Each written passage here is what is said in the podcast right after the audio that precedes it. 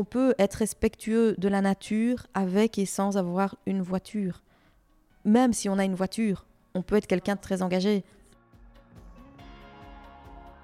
Le neuromarketing, c'est simplement, dans ma vision du monde, l'art de comprendre les comportements inconscients des gens, en fait. C'est de pouvoir percevoir comment on se comporte quand on fait pas gaffe.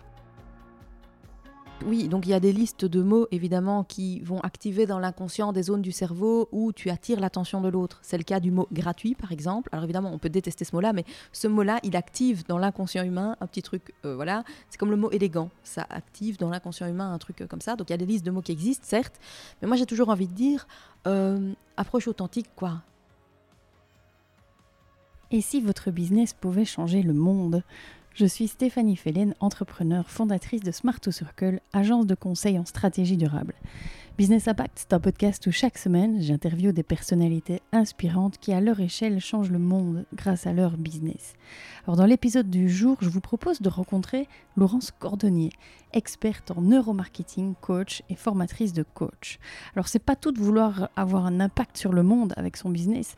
Il faut aussi pouvoir le vendre, pouvoir le communiquer, l'incarner et le propulser autour de soi. Alors, avec Laurence, on a vraiment navigué entre les thématiques du marketing, avec la manière d'amener l'inconscient à poser des actes, et les thématiques du coaching, où là on a abordé tout ce qui touche aux raisons qui poussent euh, certaines personnes à être hyper engagées et militantes, et d'autres à être euh, plus rebelles. Alors on a parlé aussi de la manière dont on peut jongler entre ces différents niveaux de conscience. Alors que vous soyez entrepreneur, dirigeant, dirigeante, salarié, étudiant ou étudiante, cet épisode vous parlera, j'en suis certaine, parce qu'on plonge vraiment au cœur de nos comportements les plus primaires. Alors j'espère que cet épisode vous plaira. Si c'est le cas, dites-le moi et surtout partagez ce contenu autour de vous parce que c'est le meilleur moyen d'inspirer un maximum de personnes à changer le monde grâce à leur business. Je vous laisse découvrir notre conversation. Très bonne écoute.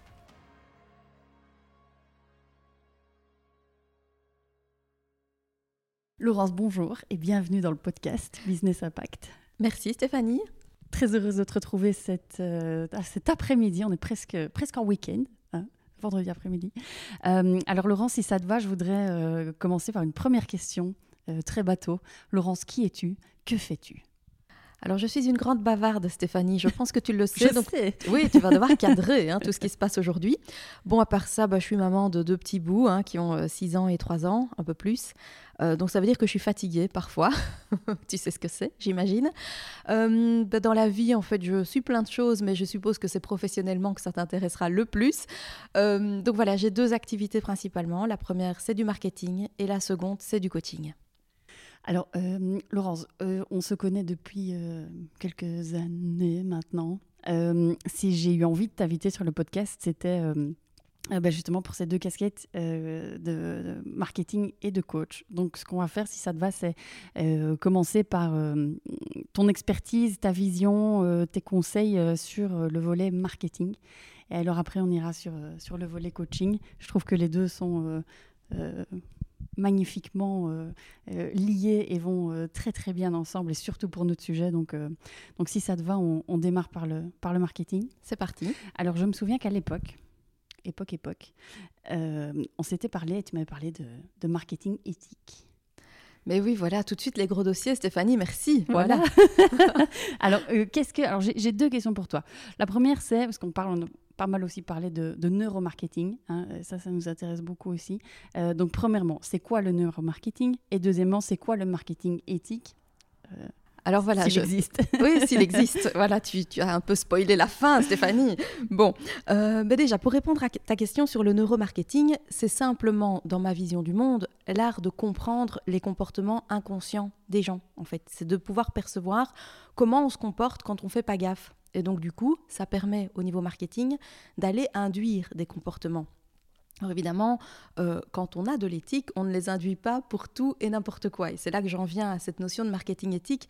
En fait, ça ne veut rien dire. J'ai été, et d'ailleurs c'était un épisode un peu douloureux dans ma carrière parce que je me suis sentie humiliée à ce moment-là. J'étais à une formation en neuromarketing justement avec euh, euh, Romain Bouvet, qui est quelqu'un d'assez éminent et de brillant, et qui m'a dit devant tout le monde, mais tu sais, ça ne veut rien dire le marketing éthique. Et puis baf, la grosse gifle, je me suis sentie vraiment un peu gênée comme ça. Et de fait, il avait raison.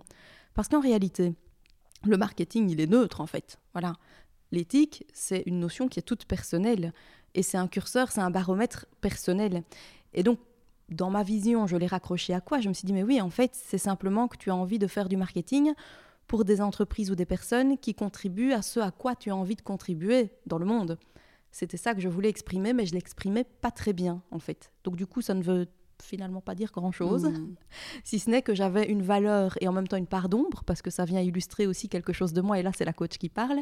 Euh, et donc ça a été très riche pour moi d'être humiliée finalement assez publiquement, et en même temps, peut-être il n'y a que moi qui, qui, me suis sentie humiliée, tout le monde s'en foutait peut-être autour.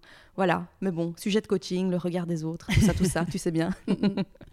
et du coup, euh, donc, comment tu vois, toi, aujourd'hui, euh, euh, cette notion de marketing, euh, et alors je ne vais pas dire marketing éthique, mais ces actions marketing de potentiellement grands groupes qu'on connaît et qui sont peut-être taclés de, greenwashing du coup, est-ce que tu penses que c'est une notion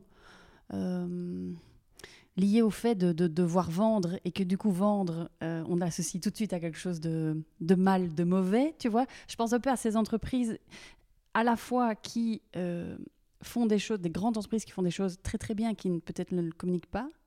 À l'inverse, certaines qui font clairement du greenwashing. Encore à l'inverse, des plus petites entreprises qui n'osent peut-être pas communiquer de peur de mal faire. Tu vois, comment tu pourrais euh, faire un Ok, il y a beaucoup de questions dans ta question. Oui, je suis désolée. Oui, c'est ça. Il y a, y a un gros, gros sujet. À... être euh, compliqué aujourd'hui. Un beau Kinder Surprise, là, c'est super. Euh, mais donc, en fait, euh, plusieurs points de vue par rapport à ça. Le premier, c'est que pour moi, et alors, ça aussi, ça faisait partie des croyances que je portais en moi quand j'étais plus jeune. Hein, donc, voilà. Mais c'est l'idée que la grande entreprise, elle est ni bonne ni mauvaise, en fait. La petite non plus, personne n'est ni bon enfin ni mauvais. Hein. L'idée, c'est de se poser la question est-ce que à quoi tu contribues plutôt? À quoi as-tu envie de contribuer? Et une grande entreprise qui a une vision qui la dépasse et qui est au service euh, de quelque chose de mieux pour le monde au sens large, bah, en soi, euh, c'est plutôt cool en fait. Et donc moi, ce que j'apprécie du côté de la grande entreprise, c'est quand, bah, voilà, tu connais Decathlon évidemment, mm. euh, bah, il y a un message qui est peut-être pas toujours euh, hyper lisible de la part du grand public parce qu'on va surtout euh, voir euh, les produits, mais on va pas forcément voir les valeurs et la manière dont l'humain est pris en charge ou, ou les propositions de valeurs pour au-delà de l'humain, l'environnement et tout ce qui nous entoure. Et donc, du coup, j'ai tendance à dire qu'une grande entreprise qui veut mettre, ou une petite, mais qui veut mettre son, son, son talent et son énergie au service d'une cause qui la dépasse et qui est plus large qu'elle, bah, c'est tout bénéf, tout bénéf pour tout le monde, en fait. Donc, ça, c'est vraiment cool. Et donc, en fait, plus t'es gros, plus t'as un porte-voix. Alors, du coup, utilise le bien. Donc, ça, c'est ce que c'est la pensée que j'ai aujourd'hui. Euh, et alors, je me souviens plus dans ta question, il y avait d'autres aspects que peut-être j'ai auxquels j'ai pas répondu parce que c'est cette notion de, de, comment se positionner. Euh, je pense aussi, j'ai une interview ce matin avec euh, une, jeune marque, euh, tu vois, qui se lance mhm. et qui forcément a besoin de faire du marketing et forcément a besoin de, de se lancer et forcément peut-être avoir des messages, tu vois, un peu, un peu pushy comme ça et, qui n'oserait peut-être pas parce que dit, bah non, en fait, tu vois, c'est mal. Enfin, un peu ce côté. Mais alors déjà, derrière chaque entrepreneur, et là c'est la coach qui parle, il y a son lot de croyances, quoi un, beau ramassis de croyances. Et ça, je le vois beaucoup euh, chez les entrepreneurs euh, qui démarrent et qui ont justement des valeurs assez fortes qui guident leur, choix.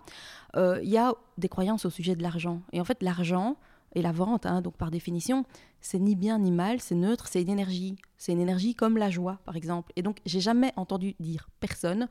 non, mais la joie, là, j'en ai un peu trop. Non, ta blague, tu la gardes, s'il te plaît, j'ai pas envie de rire maintenant. Et de la même manière, l'argent est une énergie, elle est neutre et elle est là pour mettre de l'équilibre dans les relations entre les gens. Parce que de fait, j'ai pas toujours besoin d'une plante verte en échange d'un coaching. Peut-être le troc, ça peut marcher parfois, mais la plupart du temps, l'argent, il est là pour équilibrer les échanges qu'on a entre nous. Et donc c'est une énergie, elle est assez neutre finalement, et en même temps, elle est super symbolique. Et donc déjà, ce que j'ai envie de te dire, c'est quelles sont les croyances qui sont portées par l'entrepreneur? Parce que c'est de là que tout va démarrer et que tout va partir. Et c'est ça qui va déterminer le confort ou pas qu'il aura à utiliser certains outils de communication et certaines techniques de communication et de marketing. Et donc pour, pour répondre un peu plus à ta question, en gros, selon moi, il y a des techniques marketing qui vont fonctionner et qui sont des recettes miraculeuses et qui fonctionnent de manière générale. Si elles ne sont pas alignées avec qui tu es et avec ce que tu as envie de véhiculer, envie de faire, elles vont pas marcher très très bien, en fait, étonnamment. C'est un truc un peu énergétique. C'est un peu bizarre, mais c'est comme ça. Donc en gros, fais ce en quoi tu crois. Mais par contre, si tu crois des trucs qui sont pas bénéfiques pour toi, et notamment toutes les croyances limitantes au sujet de la vente, au sujet de l'argent, etc., bah, débarrasse-toi, travaille dessus, quoi, avant mm. toute chose. Mm. Donc voilà. Mm. Alors je voudrais revenir un petit peu sur euh, la notion de, neuromarketing qui est euh, que tu définis très bien comme euh, le fait de, de, faire changer un comportement inconscient non, c'est plutôt le fait de comprendre comment fonctionne l'inconscient et du coup de pouvoir le guider vers là où tu as envie d'aller, en fait. C'est plutôt ça. Mais en même temps, ça reste du marketing. C'est un peu lié. Hmm. Et concrètement, du coup, ça ressemblerait, euh, ça ressemblerait à quoi? Tu vois, une boîte euh, qui. Prenons une boîte euh, qui, qui, a une action. On va rester dans notre thème du, du, du, développement durable. Donc, soit une boîte qui a un produit ou un service durable, ou une jeune boîte qui se lance avec qui est entièrement 100% durable. ça ressemblerait concrètement à quoi ben, en fait, c'est difficile de te répondre parce qu'en réalité, c'est tellement sur mesure par rapport à un objectif, à une cible, à un produit, à un marché, à un contexte et au persona, donc comment euh, qui est la, cible de manière fine et approfondie, comment elle fonctionne, etc. Mais en gros, pour te donner quelques exemples concrets, si tu comprends comment l'humain agit, c'est-à-dire que si tout le monde regarde en l'air dans une rue, euh, bah, euh, tu passes dans la rue, tu vas d'office regarder en l'air, d'accord? Voilà, idem, euh, le coup de l'ascenseur où tu as déjà vu cette expérience, suppose, où tout le monde tourne le dos à la porte d'entrée de l'ascenseur et donc tu rentres dans l'ascenseur et tout le monde est face contre le mur du fond de l'ascenseur. D'office, à un moment donné ou à un autre, tu vas te retourner pour regarder le fond de l'ascenseur. Ceci n'a aucun sens, mais voilà, tu, vas faire ça. Donc en fait, une fois que tu as compris ça, ben, tu peux proposer des expériences qui sont euh, plutôt intéressantes. Et donc ça passe à la fois par euh, la mise en scène d'un lieu de vente, qu'il soit virtuel ou en ligne. Ça passe aussi par toute une série de phénomènes. Par exemple, le truc, euh, bah, je donne un exemple tout bête, mais quand, quand on allait au supermarché ou quand on va au supermarché, et qu'il y a une dégustation d'un truc, d'un petit morceau de fromage ou de saucisson ou je sais pas quoi, ben en fait, c'est rare quand la dégustation a lieu sans la personne qui va avec. Pourquoi? Parce qu'en fait, une fois que la personne, elle t'a donné ton petit bout de fromage et que tu l'as mangé, tu as une sorte de sentiment inconscient de dette et je vais quand même t'acheter le fromage. Voilà. Il y a beaucoup de gens, par contre, qui vont faire un grand détour comme ça pour ne surtout pas acheter le fromage parce qu'ils n'ont pas envie d'acheter le fromage. Et donc, ils n'ont surtout pas envie de goûter le fromage puisqu'ils savent déjà qu'ils vont pas l'acheter. Mais donc, du coup, on se comporte tous un peu comme ça. Et donc, une fois que tu as compris ça, bah, finalement, c'est qu'est-ce que je mets en œuvre dans mon business à moi pour rendre la chose, enfin, pour, pour guider les clients là où j'ai envie d'aller.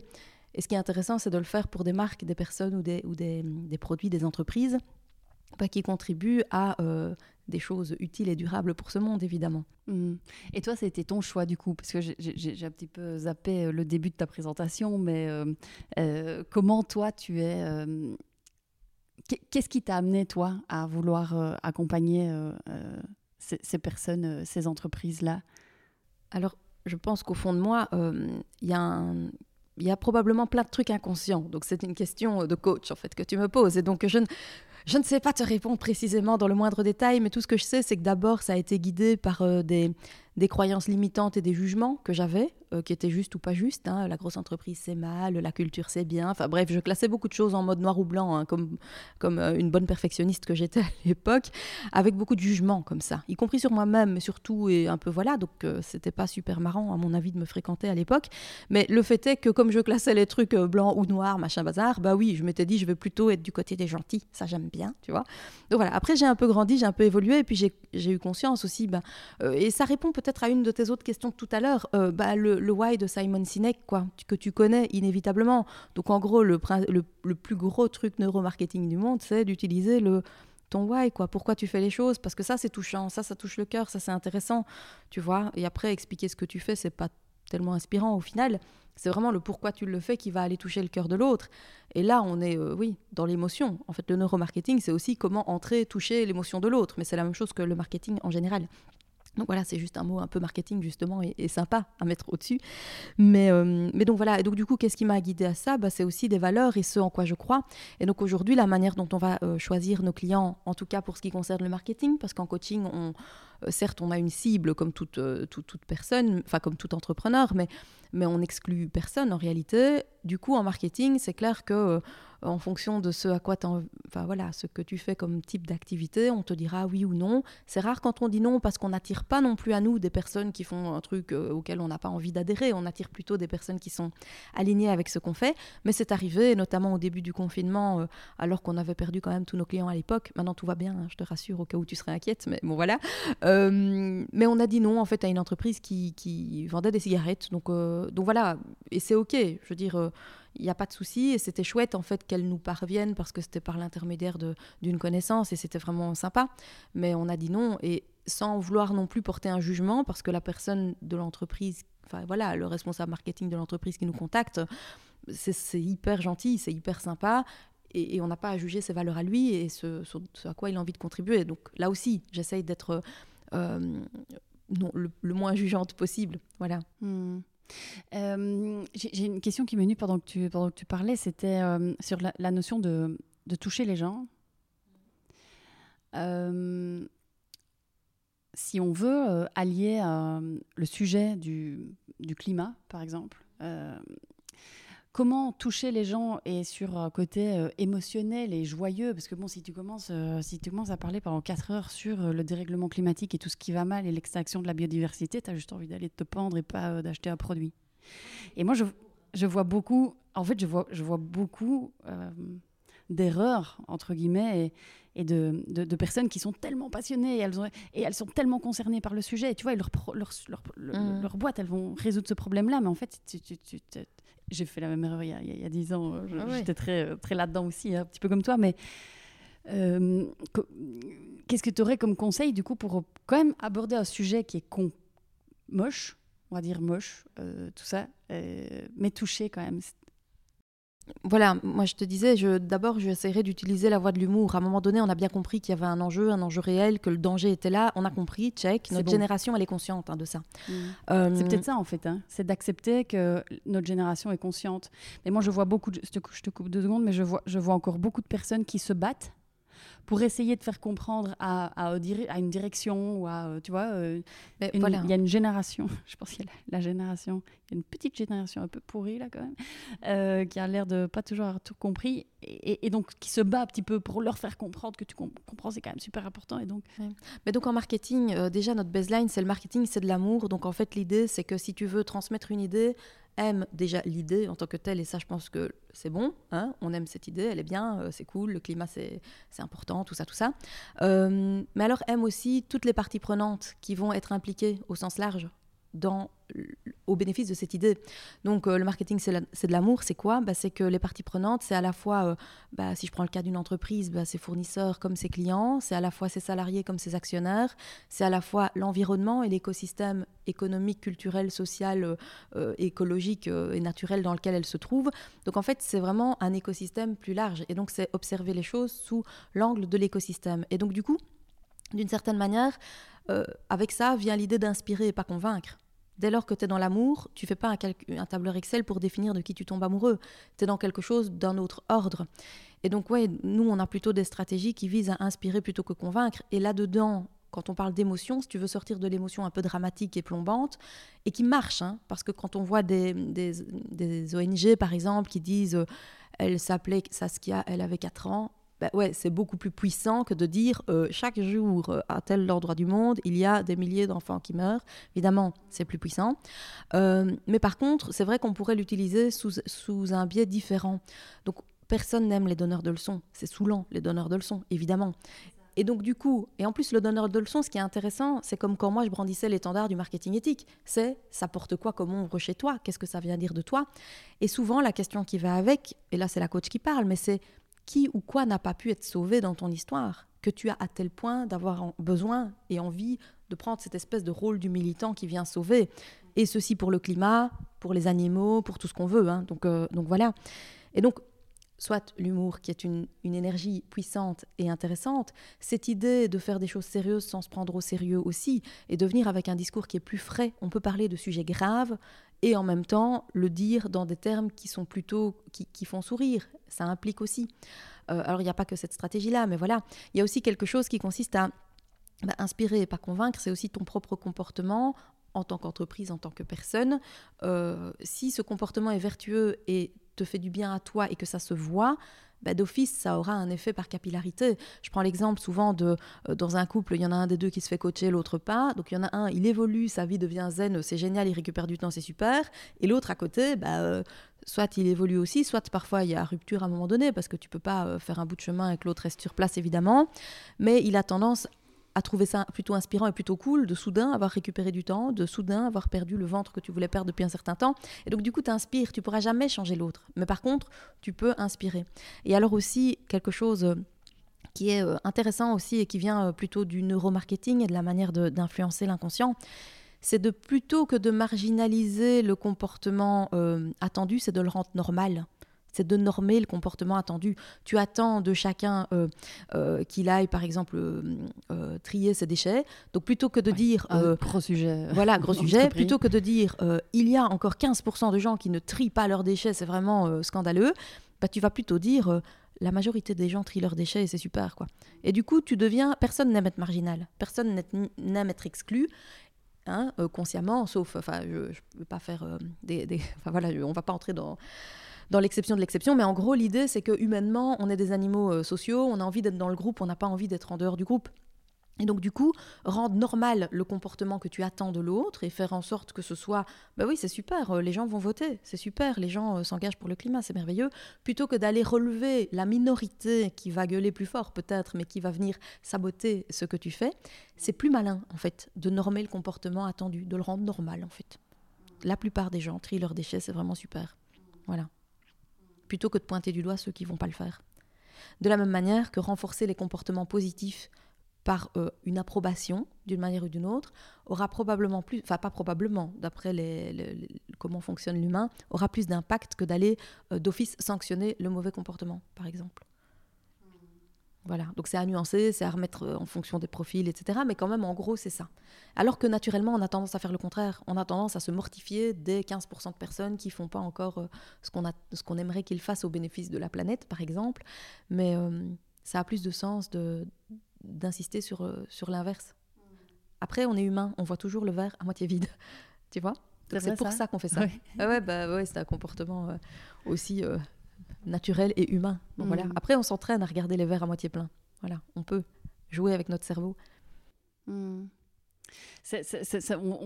on, va déborder maintenant sur, à mon avis, le coaching. Hein, j'ai plein de questions qui me reviennent, euh, qui, me viennent là sur, le sujet. Et puis, s'il faut, on reviendra, euh, on reviendra sur le marketing. Mais euh, ce que tu dis par rapport au comportement, tu vois, et favoriser le comportement positif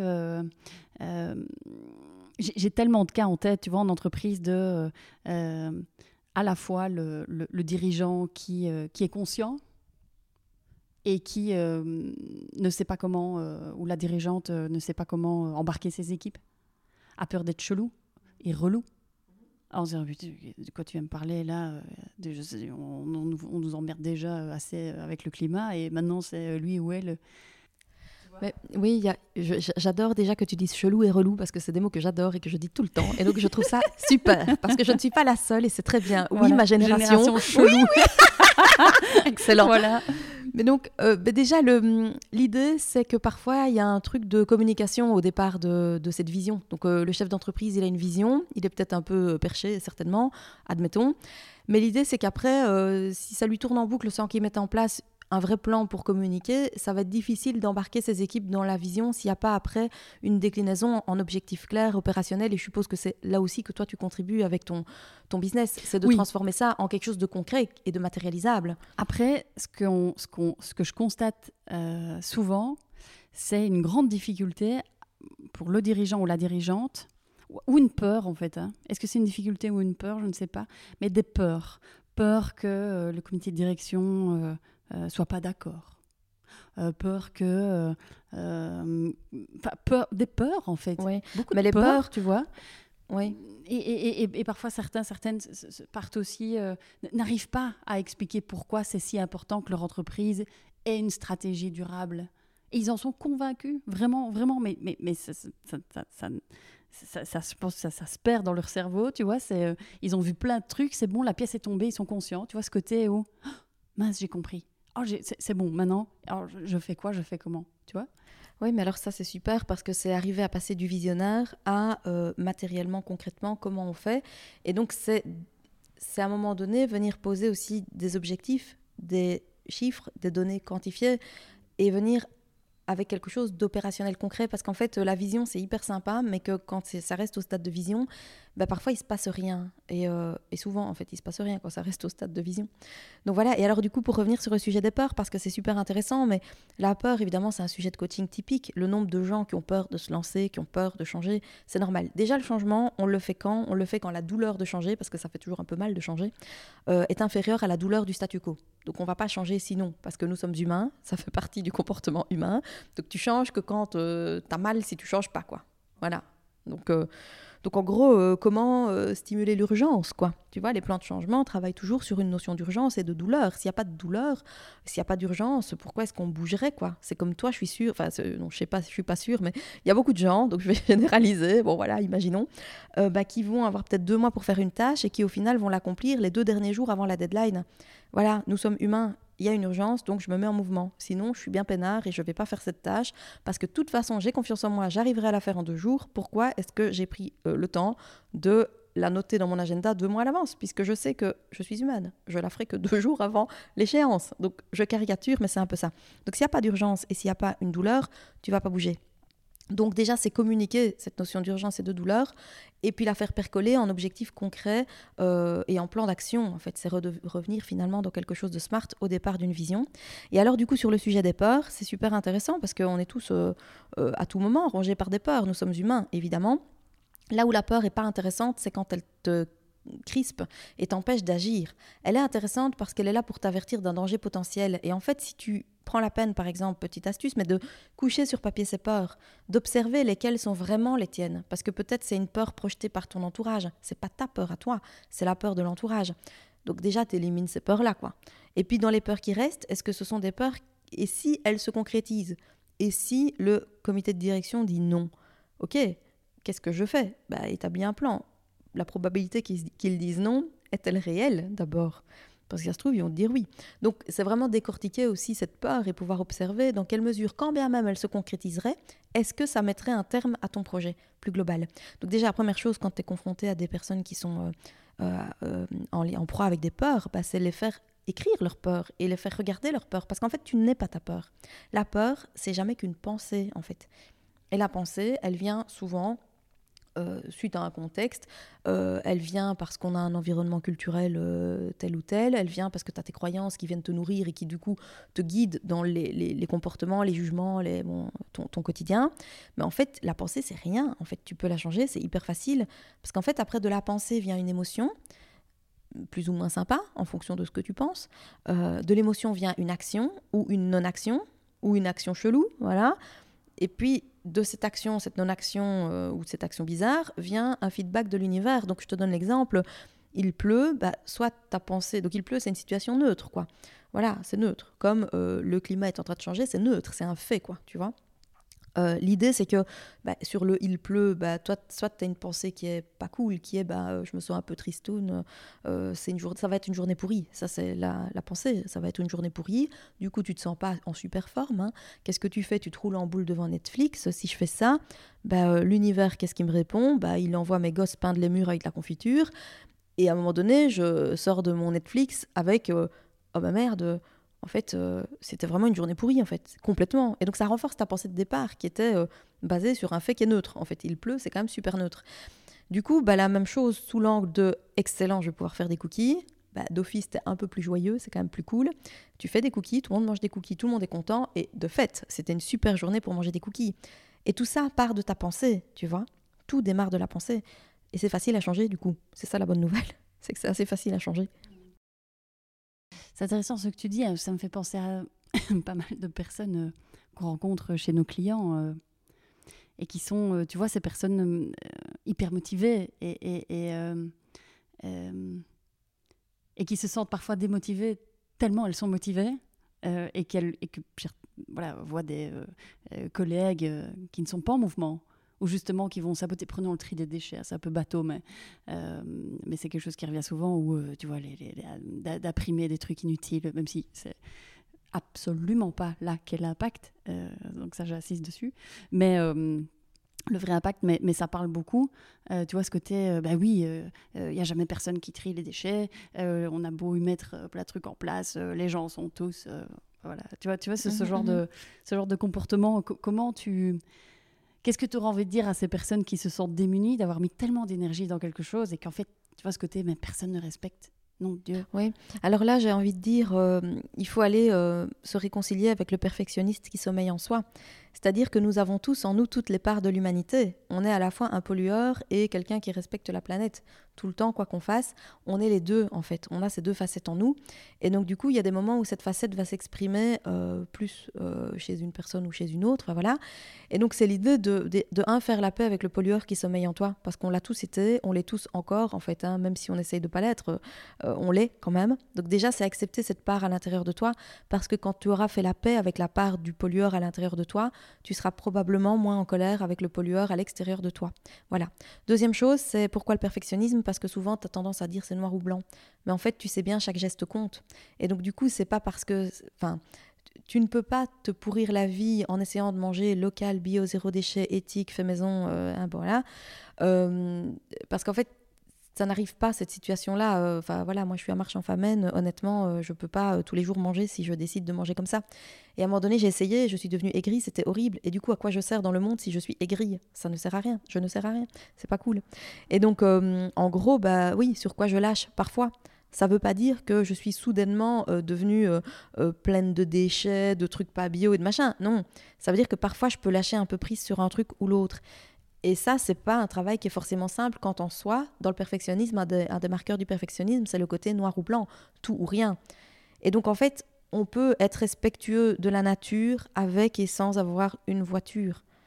Même si on a une voiture, on peut être quelqu'un de très engagé. C'est vraiment ce qu'on peut entendre. Moi, parfois, on, va me dire euh, euh, Et quoi, dit ton sac là euh, C'est un sac en cuir? Oui. Mhm. et, donc bah, bah, en fait, euh, puisque je suis là-dedans, tu vois, dans, ce domaine, bah, je, n'ai pas le droit à avoir un sac en cuir. Mhm. Noir ou blanc, quoi. Noir ou blanc. Tu vois, tu, tu, tu, te sens un petit peu, un peu démuni, tu vois. Bah, oui, non, enfin, et donc, donc Mais après, c'est des gens qui ne veulent pas bouger aussi qui remarquent ça, tu vois. Les gens qui veulent pas bouger, ils vont d'office essayer de trouver la petite faille, euh, qui trouve la, la, la, petite faille, tu vois, ou alors un dirigeant qui va vouloir, je sais pas moi, électrifier sa flotte. Oui, enfin bon, tu as quand même vu hein, les reportages sur les batteries électriques. Et alors du coup, cassé, tu vois Voilà. Mais donc, c'est l'idée de aucune solution n'est idéale parce que le monde ne l'est pas, en fait. Le monde ne l'a jamais été, ne le sera probablement jamais. Ou alors si, il est idéal, il est les deux, tu vois. Mais c'est l'idée de pouvoir lâcher prise par rapport à ça et de se dire, bah, d'abord, je fais la paix avec la partie de moi qui vient résonner quand ces comportements ont lieu. Deuxièmement, euh, c'est pas tout ou rien déjà un peu c'est super ou déjà en partie c'est bien. Et ensuite, normer le comportement attendu plutôt que de pointer du doigt les pollueurs, c'est de dire 85% de notre entreprise, des personnes de notre entreprise trient leurs déchets. Et donc c'est insister sur le fait que le comportement attendu, il est bien. Et comme un t'aimes pas d'être le marginal de service, euh, voilà, bah, tu vas plutôt avoir tendance à faire un peu comme tout le monde à un moment donné, si on vient pas trop t'emmerder en fait. Parce que quand on vient t'emmerder aussi, c'est euh, venir te juger, euh, venir empiéter sur son, ton territoire, tes comportements. Enfin, parfois c'est pas agréable à recevoir et la forme que ça prend, c'est pas agréable. Donc à mon avis, il y aurait plus de résultats en faisant, en faisant comme ça, en mmh. rendant normal le comportement que tu, que tu espères et, que, et en le récompensant aussi d'une manière ou d'une autre. Mmh. Euh, Qu'est-ce que tu dirais à ces personnes je, suis en train de faire le portrait de tous les gens que je rencontre. je vais t'envoyer en coaching en fait. euh, mais j'en vois tellement. Euh, tu vois ces personnes qui. Euh, alors le, classique, c'est euh, elles ont vu un ou deux reportages très très bien faits sur Netflix. Mhm, mhm. sur soit Kiss the Ground ou dans les connus Conspiracy ou récemment il y a eu un, euh, un autre sur euh, tout ce qui est euh, pollution marine des océans, enfin, sur le, le, la pêche. et qui est du coup, genre, révélation. Et, et, et besoin de, de, de, partager ça au monde entier et, d'être outré et, et d'être, oui, absolument outré sur, le sujet. Tu te rends compte? Et, moi, quand je reçois ça, je, je, ne, sens pas euh, je ne sens pas quelque chose de, de, constructif ou de. c'est souvent à peu près en mode relou, quoi. de nouveau, tu vois. Et en même temps, sa vie. C'est en même temps sa vie. Je l'ai Oui. vécu aussi. hein. C'est juste que je suis peut-être à un autre stade de niveau de Mhm. conscience. On va peut-être parler des niveaux de conscience après, mais, euh, mais et je respecte hein, ce- ce- cet état d'esprit qui, qui vit euh, chez, chez ces personnes-là. Euh, Qu'est-ce que tu auras envie de leur dire, tu vois euh, Que faire avec ce, ce débordement de... Tu te rends compte? Donc tu veux dingue. dire les gens qui n'avaient pas conscience d'un qui- problème écologique et qui soudain prennent Oui. conscience et puis Oui. qui soudain en parlent partout, Oui. ben, je n'ai rien à leur dire parce qu'en soi c'est un comportement euh, par lesquels on est certainement tous passés à un moment donné sur un sujet ou l'autre et, et en gros euh, c'est- s'exprimer, tu vois ce Mm. que je veux dire? Ça revient à ce que tu disais tantôt, tout à l'heure par rapport au noir ou blanc, je pense. Oui, et après, c'est peut-être le premier stade par lequel tu passes. C'est le stade Mhm. de la prise de conscience où tu veux réagir de manière euh, vive au moment où soudain euh, ce truc te tombe dessus. Et, et c'est une forme d'enthousiasme qui est chouette en fait et qui, qui pourrait être communicatif peut-être euh, ou pas parce qu'en fait, euh, souvent, bah, tu. C'est quand même peut-être des choses déjà entendues ou déjà vues, tu vas me dire. Mais maintenant, c'est peut-être que c'est aussi parce que nous, on les entend parce qu'on s'y intéresse. Voilà, et donc peut-être qu'il y a une partie du monde qui les entend pas et que du coup c'est intéressant aussi. Je sais pas, j'ai pas tellement d'avis si ce n'est que effectivement peut-être ça peut euh, rassembler euh, un certain nombre de personnes qui ont envie de s'engager euh, de manière très militante, tu vois.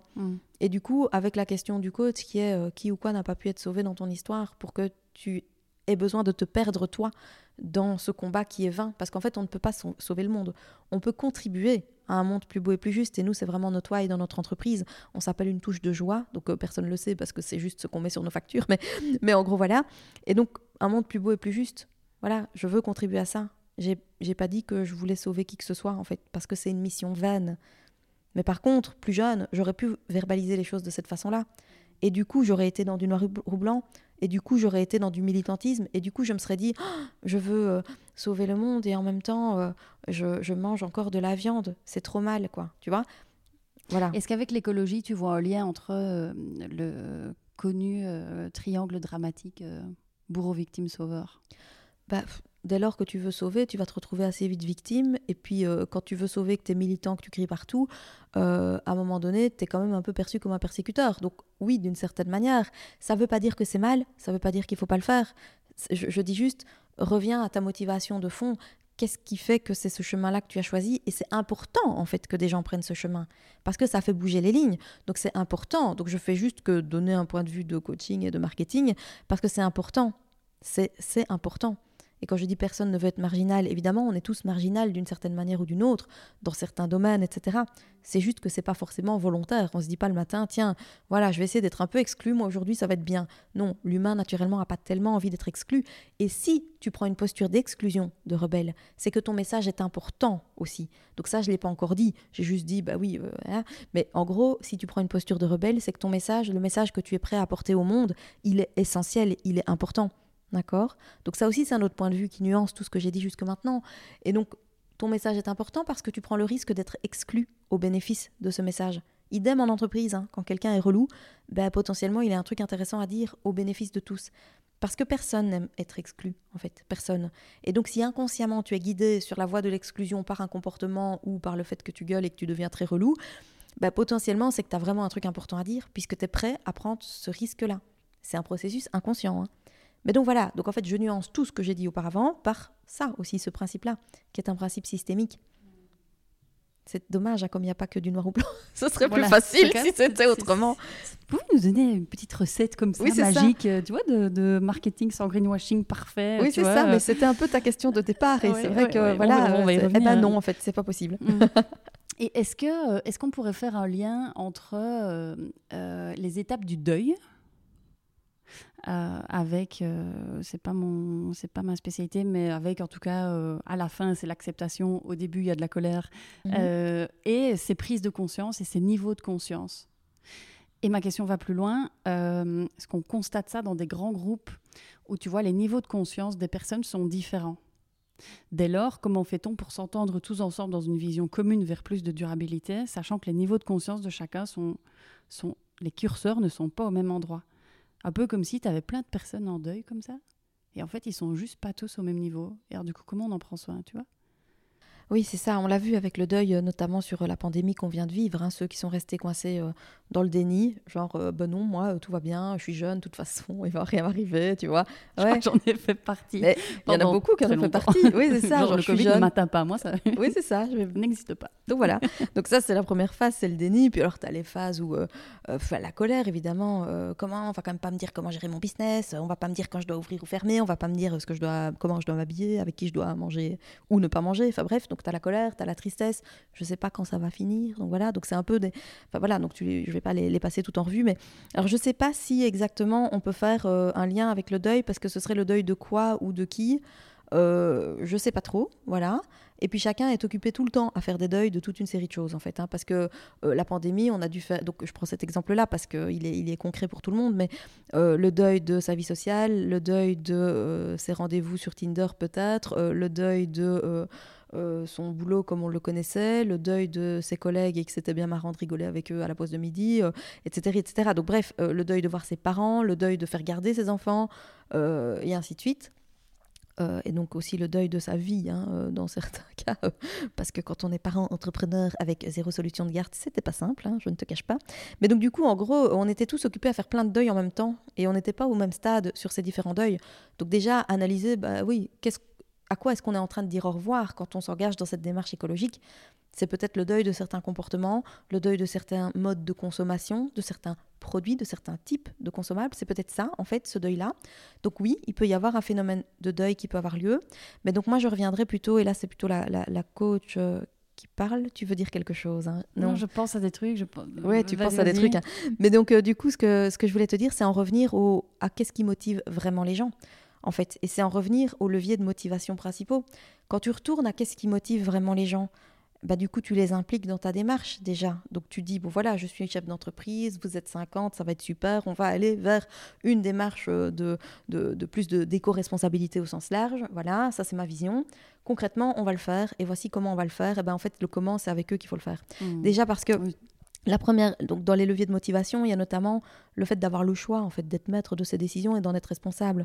Donc même si tu leur donnes pas le choix d'aller vers l'éco-responsabilité, tu peux au moins leur donner le choix euh, de la manière dont ils ont envie d'y prendre part ou pas, euh, de l'heure de la réunion, du siège sur lequel ils vont s'asseoir. Enfin, je caricature, mais en gros, donc déjà, la motivation, elle dépend du choix que tu as de faire ou de ne pas faire, ou, ou à l'intérieur du projet, du, choix des décisions que tu peux prendre toi, euh, de l'autonomie en fait que tu peux avoir. Ça dépend aussi de tes capacités. Est-ce que j'en suis capable? Il y a plein de gens qui s'en sentent euh, plus ou moins euh, capables, tu vois? Donc du coup, si tu t'en sors déjà pas capable, d'office t'es pas motivé, d'office tu vas moins contribuer. Tu comprends? Donc euh, du coup, bah oui, est-ce que je suis capable de ce changement ou de ce qu'on est en train de me dire? Est-ce que je suis capable de prendre une place dans cette démarche? Il y a cette notion de place aussi qui est super essentielle et centrale de manière générale. Euh, il y a aussi la plus-value personnelle. Qu'est-ce que ça m'apporte à moi, en fait, de trier mon déchet? C'est quoi mon bénéfice? À part que je vais devoir faire quatre pas de plus pour aller dans l'autre poubelle, c'est quoi mon bénéfice? Donc déjà, si la personne n'y trouve pas de plus-value personnelle, ça n'a aucun sens pour elle potentiellement de le faire. Voilà. Et le dernier levier, c'est la notion du sens. Quel est le sens? Voilà, est-ce que ça a du sens pour moi en fait de faire ça? Donc déjà, tu as quatre leviers de motivation qui sont intrinsèques, hein, parce que la motivation, spoiler alerte, ça vient de l'intérieur, que ce soit pour adhérer au projet d'éco- d'éco-responsabilité ou pour adhérer au projet de l'entreprise tout court. Donc en amont de cela, si l'éco-responsabilité est une valeur, je te conseille quand même franchement d'engager sur la base de cette valeur. Tu auras déjà beaucoup moins d'ennuis. Et des gens qui sont rassemblés autour d'un écosystème de valeurs, ça se trouve évidemment. Alors il y a tout ce qui est branding de la marque employeur, etc. derrière, en amont, etc. Mais mais peu importe, c'est aussi dans l'idée de est-ce que c'est la bonne personne? Moi, j'ai un client euh, qui est dans le secteur de l'automobile et qui, pour qui l'environnement est. Alors, ça a l'air paradoxal, mais comme on n'est pas sur du blanc ou noir, euh, Mais non, Tu vois, oui, oui, oui. voilà, oui, j'ai il compte- des, des voilà. clients et des personnes avec lesquelles je, je discute là, euh, c'est les pires industries euh, qui soient, mais Voilà. ça n'empêche rien. mais Ça ce n'est ni blanc ni noir. En fait, tu peux contribuer à ta manière et à ton échelle, et, euh, et sans être caricaturé, et sans être perfectionniste, et voilà, et sans, sans te juger toi-même tout le temps aussi non plus. Mais donc, du coup, euh, ben voilà, euh, il, il a vraiment euh, l'écologie et le respect de la vie animale, c'est des, euh, des choses essentielles pour lui. Il rencontre quelqu'un euh, pour un poste, euh, ben voilà, à compétences relativement similaires. Euh, il engagera celui qui a dit bah oui moi j'aime bien les chats plutôt que celui qui dit les chats rien à foutre shot dedans quoi voilà Et en même temps, c'est quand même pas très cool de faire ça dans l'absolu, tu vas me dire. Mais, mais, je caricature un peu, mais il s'entoure de gens qui ont ces mêmes euh, prises de conscience que lui. C'est important. C'est, et c'est viscéral, en fait. Voilà. Alors évidemment, dans des plus grands groupes, c'est peut-être plus difficile à mettre en œuvre. Nous, on est quatre dans notre agence de marketing, donc c'est assez facile de recruter comme ça. Évidemment, on est tout petit. Toi aussi, je suis sûre, c'est assez facile parce que tu es toute petite. Aujourd'hui, oui, voilà, mais tu as sûrement d'autres valeurs autour de celle-là. Nous, notre valeur principale, c'est la liberté, par exemple. Donc voilà. Et l'éco-responsabilité est une des valeurs. Et donc, en gros, euh, ici, il n'y a pas de poubelle, quoi. Ici, tu viens avec ta gourde. Euh, enfin, voilà. Donc, on, met en place des comportements vertueux. On essaie de l'incarner. Ce qui ne veut pas dire qu'on va jamais s'acheter une barquette au traiteur. C'est pas vrai. On va le faire quand même, tu vois? Mais quand même, on va plutôt boire dans notre gourde, quoi. Mmh. Et qu'est-ce que tu dirais, euh, tu vois, pour les, entreprises qui sont déjà établies depuis allez, euh, de nombreuses années, tu vois, euh, et qui ont fait leur, euh, leur petit succès sur des produits pas forcément pas forcément durable, ou en tout cas, tu vois, aux, yeux de tous, je sais pas moi, une boîte qui va faire euh, euh, des produits en plastique, euh, tu vois, ou qui vend, je sais pas moi, des, des, tasses en, plastique depuis, depuis super longtemps et qui, et qui du coup, bah, aujourd'hui, se retrouve avec, avec bah, ce côté, bah non, plastique, non merci, c'est mal, mais des équipes derrière et tu vois, des dizaines de personnes qui se retrouvent dans cette boîte et qui, tu vois, se retrouvent un peu du jour au lendemain, bah non, en fait, le plastique, c'est mal et euh, comment je me positionne moi en tant que si, si, je suis je suis dans cette boîte depuis longtemps, je l'aime bien la boîte, c'est de belles valeurs et, du jour au lendemain mon produit en fait il est euh, genre on crache dessus quoi. tu vois ce que je veux dire? Ben, ça fait appel à, à la capacité naturelle et humaine de résilience. Quoi. Donc c'est du coup, euh, après le choc, comment tu vas mettre en place euh, des actions qui ont du sens et comment tu vas reprendre, reprendre forme sous peut-être une autre forme, parce que le, traumatisme, la blessure, elle va toujours rester là, évidemment, mais comment tu vas y trouver du sens? Et donc du coup, c'est peut-être s'arrêter en se disant, OK, aujourd'hui, nous recevons un message qui est énorme, qui est impactant, qui, que nous ne pouvons pas ignorer. Derrière ce message, il y a du sens. S'ils arrivent à en trouver le sens et à lui donner une signification qui va dépendre de leur historique, qui va dépendre des personnalités qui composent l'entreprise, qui va dépendre d'un contexte, évidemment, euh, le sens que moi j'y donne n'est pas le même que le tien, ni, même que le leur, mais en gros, c'est à eux de trouver le sens que ça a et de se dire, OK, aujourd'hui, on a une opportunité magique. Il y a une porte qui se ferme, mais de plein fouet, ce qui signifie qu'il y en a certainement une autre qui est en train de s'ouvrir et elle est peut-être déjà ouverte et on ne la voit pas. Et donc moi j'aurais euh, tendance à leur dire, ok, maintenant, euh, allez observer quelle est l'opportunité magique qui se trouve derrière cette porte qui se ferme. Et il y en a une. C'est comme à l'échelle de l'individu. Il y a une porte qui s'ouvre à chaque fois qu'une porte se ferme et qui est probablement déjà ouverte depuis longtemps et qu'on n'a pas vu parce qu'on s'efforçait d'empêcher la porte qui se ferme de se fermer ou d'essayer de la défoncer. quoi. Toute l'énergie qu'on perd à essayer de défoncer une porte qui est fermée, bah, c'est celle qu'on perd, à... enfin, c'est la joie qu'on perd à prendre le chemin qui finalement était juste à côté. quoi. Voilà. Alors après, évidemment, c'est des entreprises qui ont des capacités d'innovation aussi importantes, j'imagine. Et donc, c'est aussi mobiliser et faire confiance à, euh, à la R&D, probablement, qui vient avec des solutions parfois euh, euh, peut-être déstabilisantes et, étonnantes et, intéressantes, mais qui valent la peine d'être écoutées, probablement. Je me suis complètement perdue dans mes questions. On va de gauche à droite et de droite à gauche. C'est super. Je voudrais, si ça te va. non, mais je le savais. C'est hein, parfait. oui, non, mais c'est très bien. Euh, je reprends euh, euh, quelques-unes de mes questions un peu plus, plus tac au tac sur peut-être sur le marketing si ça te va. Est-ce que tu aurais des, des, conseils pour éviter le greenwashing dans l'approche marketing et com? Ben, J'en sais rien parce qu'à mon avis, celui qui fait du greenwashing, c'est son approche de communication. Donc, j'ai n'ai pas, pas un conseil à lui donner. S'il le fait, c'est en conscience. quoi. Donc, en gros, j'ai envie de te dire, de manière générale, communique en conscience communique sur ce qui est vrai, communique sur ce qui est juste, et alors communique aussi en lâchant euh, potentiellement toutes les croyances à la con que tu peux avoir sur le marketing, la communication et la vente. Voilà, lâche ça, et après, qu'est-ce que tu as vraiment envie de dire? C'est quoi le message, quoi? Qu'est-ce que tu as vraiment envie de dire? Et après, si tu te respectes, c'est quoi la forme que ça prend, tu vois? Voilà. Il y a quoi comme... C'est ton métier. Il y a quoi comme croyance là-dedans? Tu dis lâche tes croyances. Et c'est quoi les croyances? Bah, Que le marketing, c'est pas bien, que se faire acheter tout et n'importe quoi à quelqu'un qui n'en a pas besoin, que l'argent, c'est mal. Ce matin, j'ai eu quelqu'un qui me disait euh, Attends, qu'est-ce que c'était? C'était l'argent. Oui, quand on, quand on a beaucoup d'argent, on n'est pas humble.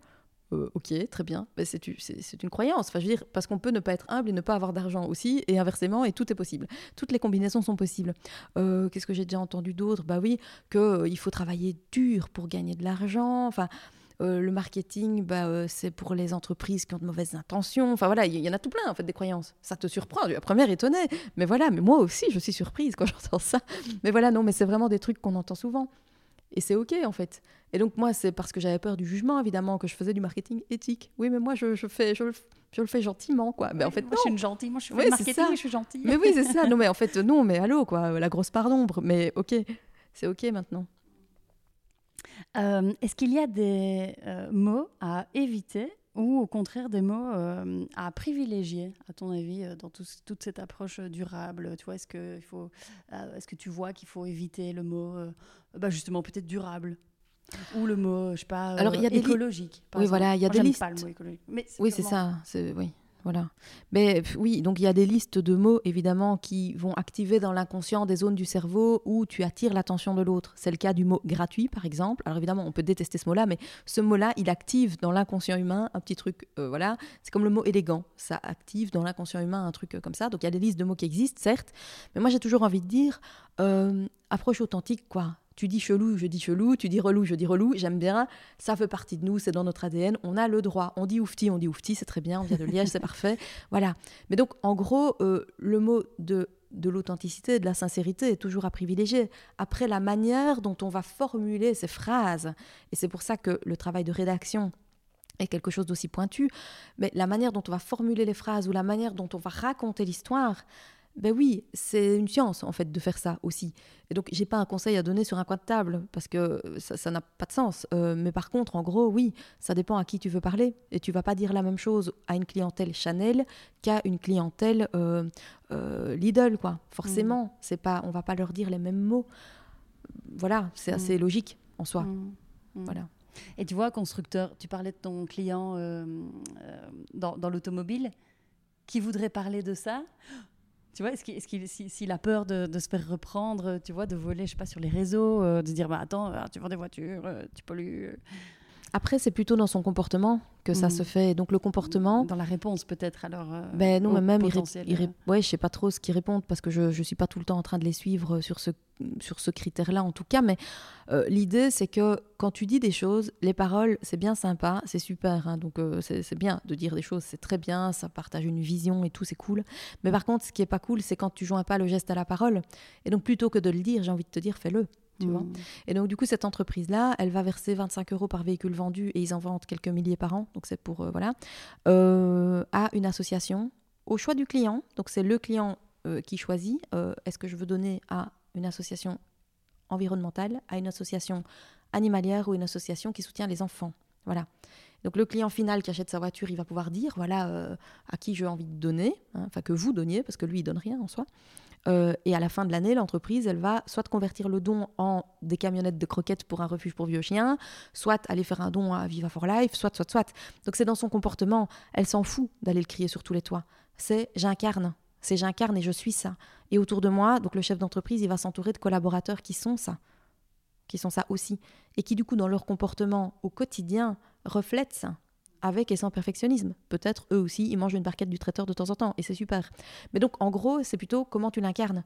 Moi, une marque, en marketing, vraiment, bah euh, ouais, tu, tu, me dis que tu as ces valeurs-là, mais comment ça se traduit concrètement dans ton, dans ton écosystème de tous les jours, dans les décisions que tu prends, dans le, le comportement attendu des gens qui te fréquentent voilà, comme je te dis, ici, il n'y a pas de poubelle et il n'y a pas. Enfin, s'il y en a une quand même de la cuisine, mais je veux dire, euh, la norme chez nous, c'est qu'on va quand même plutôt essayer de pas produire le déchet pour ne mmh. pas avoir à le jeter, tu vois.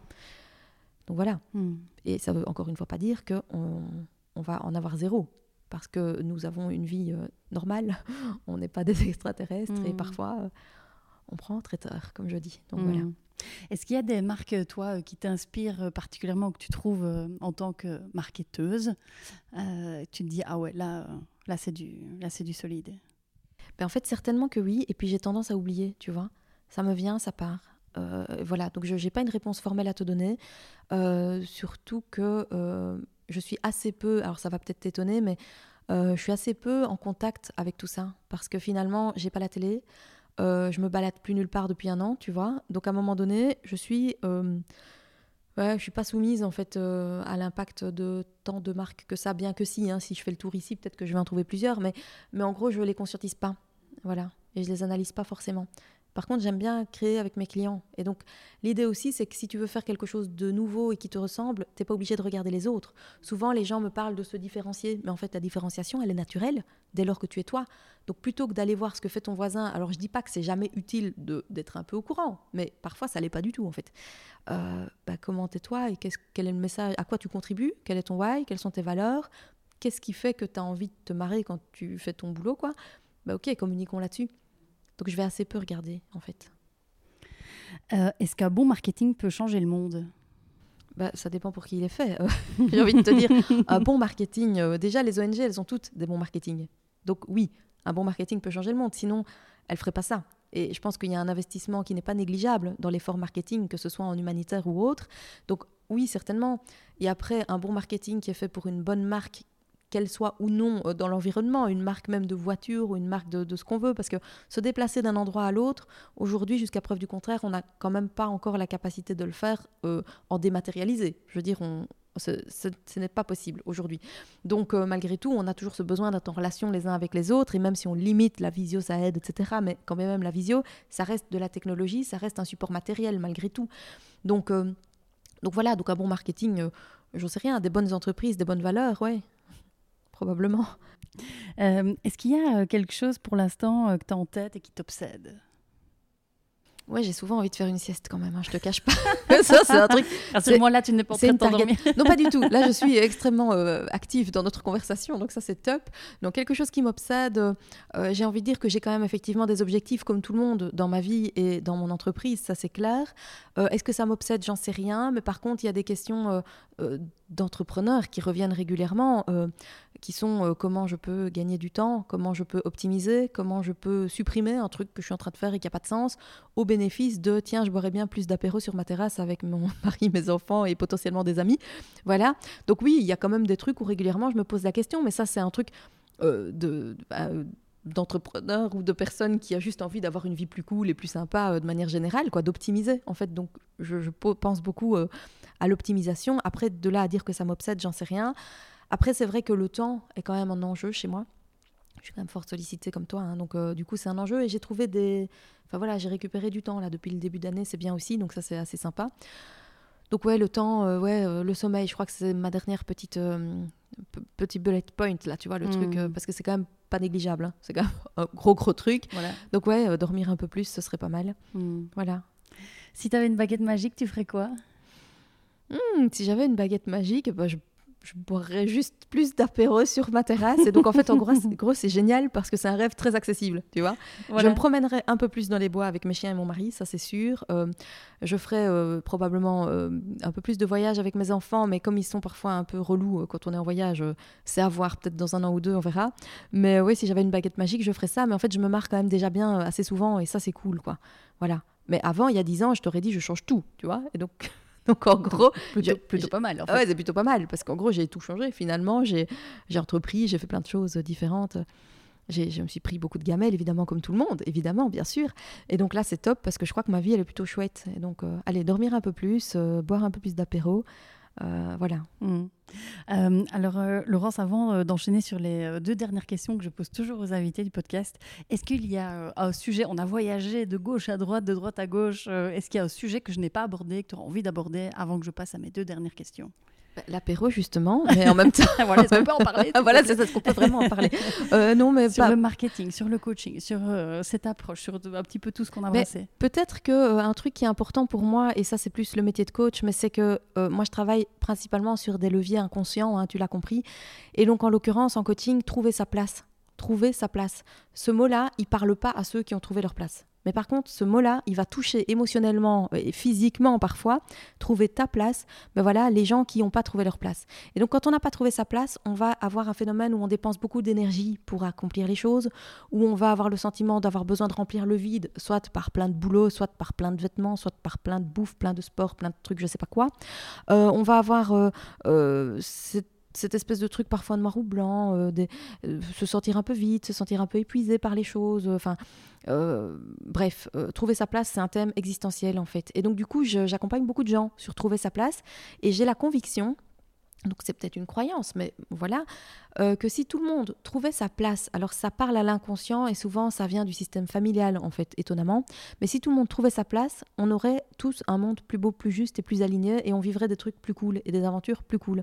Et donc en entreprise, quand on a des gros relous qui râlent, euh, c'est aussi parfois, donc c'est pas que parce que le rebelle a un truc bien à dire, c'est aussi parfois juste dans ma vie, j'ai pas trouvé ma place et donc, je me sens pas bien. Et donc, du coup, si toutes les entreprises Decathlon est un exemple euh, idéal pour ça, parce que, ben voilà, euh, tu le sais bien, ils ont fait appel quand même à du coaching par rapport à ça pendant.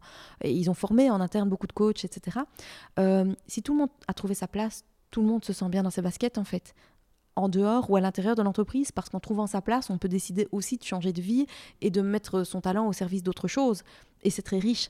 Mais donc en fait, j'ai cette conviction que trouver sa place, c'est une question existentielle, que si toute entreprise, et moi j'ai de la chance, j'ai quelques clients qui sont conscients de ça et qui du coup donnent l'opportunité à leurs équipes d'avoir accès à du coaching personnel en fait, qui leur permet de se réaligner, de trouver sa place, bah, on gagne en performance au final. Donc c'est tout bénef. Et la performance, c'est pas que la performance financière, c'est aussi la performance bonheur, joie euh, et, tout ce qu'on veut quoi, et environnementale. Donc, euh, donc voilà, pour moi c'est un truc clé et je, je suis pas sûre qu'on en avait vraiment parlé en tant que tel. Mais si tout le monde trouve sa place, on est face à quelque chose de beaucoup plus fluide et de beaucoup plus performant euh, de manière globale. Voilà. Merci Laurence. Euh, si ça te va, euh, on enchaîne avec les deux dernières questions que je pose toujours. Alors la première question, mais, on l'a déjà beaucoup abordé, mais c'est si tu devais donner un, un seul conseil à quelqu'un qui est soit dans une entreprise salariée et qui a envie de faire quelque chose pour la rendre plus durable, ou au contraire quelqu'un qui a envie de se lancer euh, dans un business qui change le monde Mais moi, j'interrogerais euh, la motivation. Pourquoi j'ai envie de faire ça et à quoi j'ai envie de contribuer? Parce qu'en fait, en se reposant la question de pourquoi et à quoi je veux contribuer, euh, voilà, on pourra peut-être se rendre compte que la manière dont on s'apprête à le faire n'est pas forcément la plus juste pour soi, ni pour l'autre d'ailleurs, mais surtout pour soi, c'est ça qui est important. Euh, et donc c'est en, allant parce que souvent les gens ils ont tendance à se focaliser sur le quoi et le comment et pas forcément sur en fait pourquoi fondamentalement je veux le faire. Et en fait du pourquoi, tu sais le monde plus beau et plus juste chez nous, ça passe à la fois par euh, du marketing, du coaching euh, et, plein une diversité de micro-tâches diverses et variées, tu vois. Si on s'était attaché à la micro-tâche et qu'on était qu'on ne revenait pas au pourquoi et au moteur principal qui y a au-dessus, ben euh, ouais, peut-être qu'on se cantonnerait à une seule chose en se disant bah ouais, c'est trop chelou d'allier marketing et coaching déjà, donc laisse tomber, euh, je vais faire que du coaching parce que finalement le marketing c'est mal, enfin tu vois, donc voilà. Mais donc en gros, réinterroge la motivation qui se trouve au-dessus et après tu choisiras si le chemin que tu t'apprêtes à prendre il est juste. Et alors tu te rendras vite compte si tu te lances si le chemin est bon ou pas, parce que si tu te casses les dents et que en, très peu de temps tu as euh, des feedbacks de l'univers qui te disent bah non la porte ferme, la porte ferme, la porte ferme, bah c'est que tu dois te raccrocher à tiens finalement, euh, est-ce que c'est le bon chemin que j'ai pris pour atteindre là où je vais? Et donc tu peux choisir de changer d'itinéraire. Alors que si tu te focalises uniquement sur le comment tu vas faire euh, et le quoi, bah, tu vas avoir du mal euh, à pouvoir réorienter ton, te réaligner et aller là où tu veux vraiment. voilà. Hmm. Deuxième question. Est-ce qu'il y a un livre, une conférence, un film qui t'a marqué et que tu auras envie de partager aux auditeurs, aux auditrices? Alors certainement que oui. Alors j'ai lu beaucoup, beaucoup, beaucoup de choses euh, dans différents domaines. Oui, mais alors du coup, je me souviens pas forcément. Donc il faut savoir que j'ai lu beaucoup de choses et en même temps, je les lis euh, parfois partiellement. Alors quand c'est des romans, tu vois, je les lis euh, souvent jusqu'au bout quand ils m'intéressent. Alors il y en a que j'ai posé, j'ai pas continué à lire et ça je peux pas t'en parler parce que c'est mal. Notamment des best-sellers les gars, des trucs où je me suis dit mais mais non, je n'apprends rien. Mais non, il n'y a pas de chute. Qu'est-ce que c'est que ça? Donc je vais pas te parler de cela. Euh, en marketing peut-être un conseil. Ben, en marketing, ben, ah, c'est compliqué parce que finalement, ben, il y a peut-être un livre qui s'appelle Love Marks euh, je ne sais plus de qui d'ailleurs, et j'ai trouvé ça inspirant parce que c'est aussi cette idée d'amour dans le marketing. Euh, voilà, je l'ai trouvé inspirant euh, et intéressant. Sinon, j'ai pas vraiment un truc comme ça qui me saute aux oreilles et aux yeux. Je suis une grande consommatrice de séries, tu vois. Donc euh, ça, c'est un truc qui. Toi aussi. Mais oui, toi Je aussi. me souviens. Voilà. Et donc euh, voilà. Tu me disais au début du confinement que tu regardais beaucoup de séries. Ouais, ouais, j'aime bien regarder beaucoup de séries. Peut-être que le gain de temps se, se situe peut-être quelque part par là. hein. Je boirais plus d'apéro si je regardais moins de séries. Mais voilà, et en fait, comme je regarde tout plein là non plus, j'ai pas spécialement un truc à te recommander, euh, à part que je regarde encore une fois The Office, parce que ça m'amuse beaucoup, mais ça n'a rien à voir, évidemment. Tu vois Voilà. Enfin, quoique, pourquoi pas, les Ils ont eu comportements. un très bon marketing, hein, des, des Ouais, ouais, comportements euh, intéressants aussi. Voilà, donc c'est fascinant, ça m'amuse, ça me fait beaucoup rire, j'aime bien quand c'est léger. Donc euh, non, en fait, je, je, je vais pas euh, te donner un truc très précis là maintenant, parce qu'il y a tellement de trucs. Alors en marketing, euh, oui, il y a peut-être euh, tout ce qui... Allez, le why de Simon Sinek, lieu commun, quoi, tu vois. Mais voilà, tout ce qui touche à l'ikigai, parce qu'en fait, l'ikigai aussi, c'est un truc euh, euh, vachement puissant et vachement intéressant. Donc c'est plus des outils, mais j'ai pas un livre spécifique là-dessus à te recommander. Euh, voilà, désolée. Hmm. Ah, pas de c'est déjà, déjà- fort bien. Euh, où est-ce qu'on peut te retrouver? Dernière question, euh, Laurent, si on veut euh, te contacter dans l'internet. Dans l'internet. Alors, bah, écoute, on peut me retrouver soit sur mes pages Facebook, voilà. Euh, tu veux que je les cite ou? Je mettrai les liens. Oui, tu mettras les liens. Euh, soit sur. LinkedIn, hein, parce que comme tout le monde, euh, j'ai un profil professionnel. Après, j'ai mes sites internet aussi, tout ça, tout ça. Et puis, dans la vraie vie, nos bureaux sont localisés à Marche, voilà, Marche en Famenne, pour être précis. Euh, ce qui signifie pas qu'on a parfois des clients euh, un peu partout, puisque nous sommes forts en dématérialisé. Donc, on travaille beaucoup, beaucoup, beaucoup à distance. Et euh, on a parfois des clients avec des accents chantants, comme ça, dans le sud de la France. C'est très gai. Donc, donc voilà. Mais donc, hors dématérialisé, tout ça. Super. Voilà. Bah, écoute, Laurence, un tout, tout grand merci. Euh, ça fait déjà un petit peu plus d'une heure qu'on parle, tu vois, euh, je le savais. Bavarde. Je te l'ai dit, je l'ai dit au début. Voilà. Voilà. Euh, Laurence, un tout grand merci euh, pour ces éclairages. Euh, J'espère que, euh, chers auditeurs, chères auditrices, euh, tous ces éclairages vont vous aider euh, à la fois pour l'approche marketing et surtout le pourquoi. Euh, en fait, moi je retiens ça finalement. Notre conversation, c'est le, le, le sens, le cœur, le, ce, qui vit, euh, ce qui vit à l'intérieur aussi. Voilà, merci beaucoup Laurence. J'espère que tu as passé un bon moment. Ah ben oui, oui, oui, maintenant on va pouvoir prendre On l'apéro, va Stéphanie. prendre l'apéro. voilà, je propose que nous y prendre l'apéro. Excellent. Merci beaucoup. À bientôt. À bientôt, salut.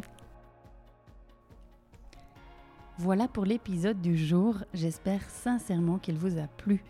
Merci de le partager à deux personnes qui pourraient être intéressées par ce sujet et de mettre une petite note 5 étoiles avec un petit commentaire sur Apple Podcast, sur iTunes en particulier, ce qui donnera au podcast un maximum de visibilité dans les classements.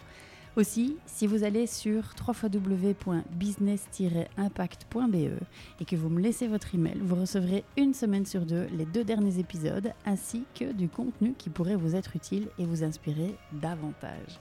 Pour finir, n'hésitez surtout pas à me contacter. Je suis active sur LinkedIn et sur Instagram. Euh, il suffit de chercher Stéphanie Fellen. Et si vous avez des besoins d'accompagnement pour votre entreprise, l'équipe de Smart to Circle se fera un véritable plaisir de vous rencontrer. Je vous embrasse.